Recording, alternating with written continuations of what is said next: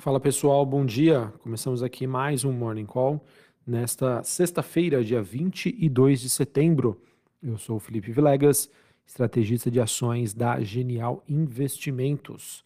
Bom pessoal, nesta sexta-feira nós temos aqui uma tentativa dos mercados é, em se recuperarem após o tombo da sessão anterior, depois aí das decisões de política monetária pelo mundo que acabaram influenciando aí bastante o mercado e uma mensagem né, de uma necessidade de uma taxa de juros elevada por mais tempo, o que provavelmente vai penalizar ainda mais a economia global, acabou pesando aí recentemente sobre os principais ativos de risco.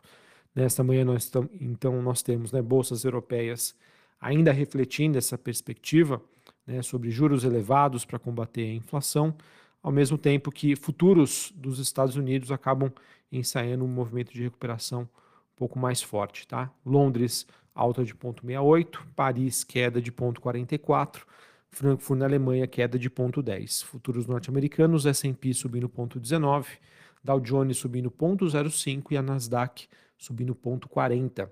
O VIX, que é aquele índice do medo, queda de 1,82, 17,22 pontos. O dólar DXY, ou seja, o dólar contra uma cesta de moedas, continua ainda a se fortalecer, ele está na faixa aí dos 105,63 pontos, alta de 0,25, enquanto as taxas de juros de 10 anos nos Estados Unidos sobem 0,13 a 4,48. Não tem jeito, pessoal.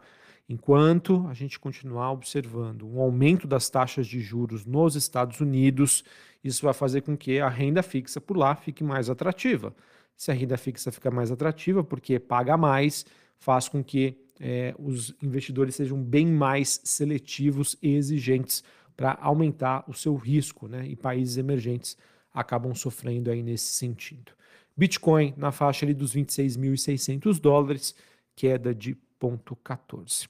Ainda assim, pessoal, falando sobre o mercado norte-americano, olhando para a agenda do dia, a gente tem a divulgação hoje do PMI industrial e de serviços, ele que será divulgado às 10h45 da manhã, bem como aí dirigentes do Fed como Lisa Ku, Mary Daly e o Kashkari, que vão falar ao longo desta sexta-feira, tá?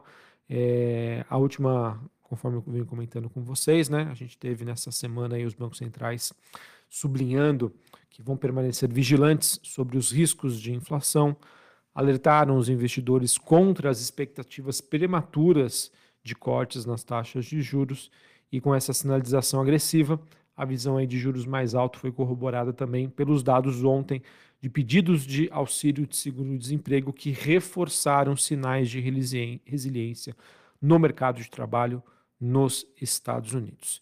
Então, pessoal, a situação é a seguinte, tá? Vou tentar trazer aqui para vocês.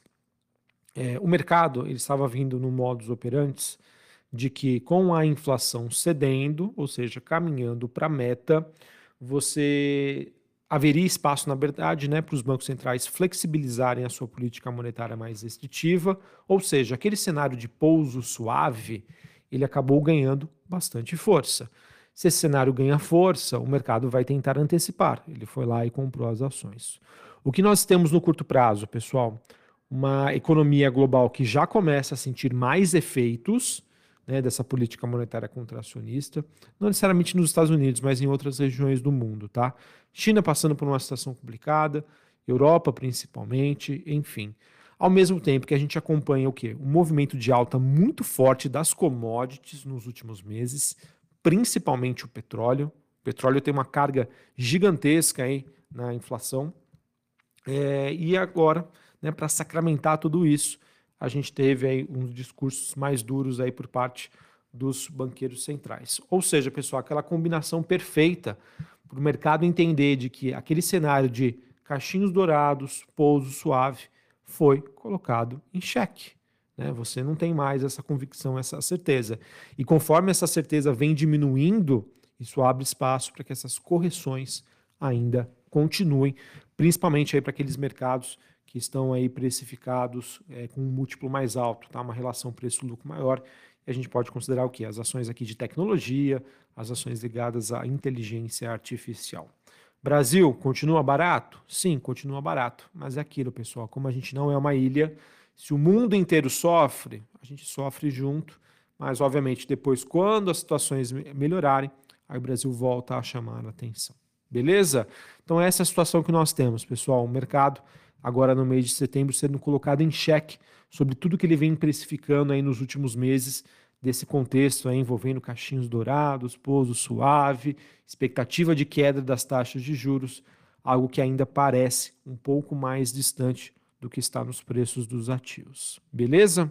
Bom, pessoal, além disso, falando um pouquinho mais sobre commodities, a gente tem o petróleo, né, ele que volta a subir, o WTI, contrato negociado em Nova York, subindo 1%, 90 dólares o barril, o Brent, que é o contrato negociado na Bolsa de Londres, subindo 0,80, 94 dólares o barril. Essa movimentação do petróleo, pessoal, acaba sendo apoiada pelas notícias de ontem de que a Rússia pode proibir exportações de diesel e gasolina. Então, isso obviamente acaba contribuindo com essa movimentação. E o minério de ferro na China, pessoal, teve uma alta de mais de 3% depois de uma queda muito forte que a gente teve ontem. Essa alta acaba acontecendo em meio a expectativas de que os estímulos da China e a reposição dos estoques nas siderúrgicas acabem impulsionando a demanda.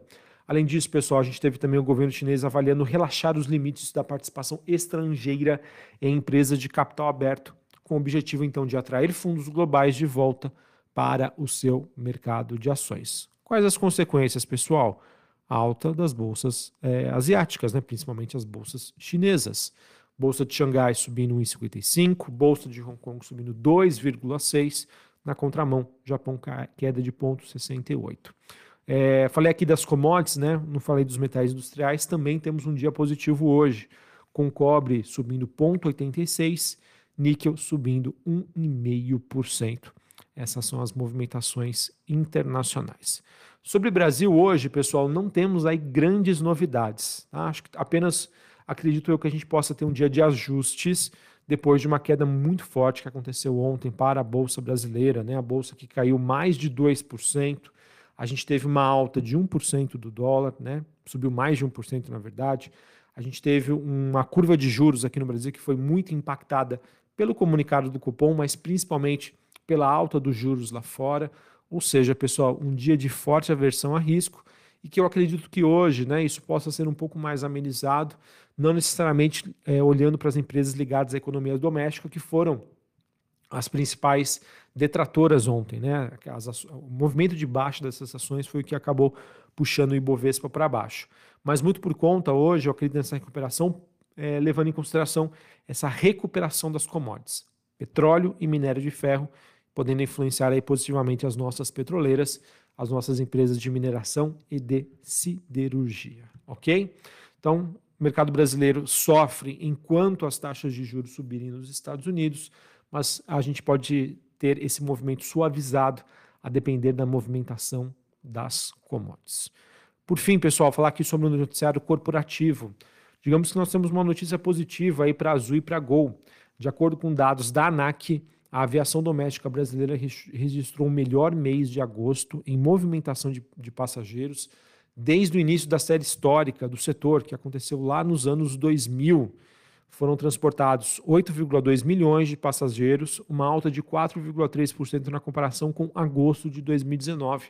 Acredito que se hoje né, o realzinho ajudar, o real que teve ontem uma das piores performances do mundo, a gente pode ter como destaque aí as movimentações de Azul e Gol. A gente também teve a IRB, ela que registrou um lucro líquido de 22,3 milhões de reais no mês de julho de 2023, revertendo o prejuízo que ela apurou no mesmo mês do ano passado, que foi um prejuízo de 58,9 milhões. No mesmo mês de julho, os prêmios emitidos aí foram de 1,1 bilhão de reais. A gente vem comentando aqui, pessoal, inclusive mudamos as nossas perspectivas e também recomendação para a IRB. Nós tínhamos uma recomendação de venda, passamos para uma recomendação de manutenção, tá? Uh, vislumbrando aí melhores resultados à frente. E esse resultado pode corroborar nesse sentimento do mercado, então notícia positiva para a IB. E por fim, pessoal, a gente teve a Três Tentos, uma empresa aí do setor agro, ela que obteve autorização da ANP para a produção de biodiesel em Vera, Mato Grosso. A unidade tem capacidade de produção hoje de 1 milhão de litros por dia e com essa operação ela passa a ter capacidade total de 1,85 milhões de litro, litros por dia. Então, notícia positiva para a três tentos, ok? Bom, pessoal, então era isso que eu tinha para passar para vocês. Hoje o mundo, né, tentando se equilibrar, tentando voltar aí ao equilíbrio depois aí de um golpe muito forte que acabou acontecendo aí no meio da semana, influenciado pelas decisões aí dos bancos centrais globais e ainda dados resilientes sobre a economia norte-americana e alta do petróleo. Combinação perfeita, então, para que o mundo entenda, o investidor entenda que inflação ainda pode ser um problema, os, os BCs globais ainda estão vigilantes, ou seja, uma política monetária contracionista ainda presente pode trazer ainda mais malefícios para a economia global. Um abraço, uma ótima sexta-feira, bom final de semana e até mais. Valeu!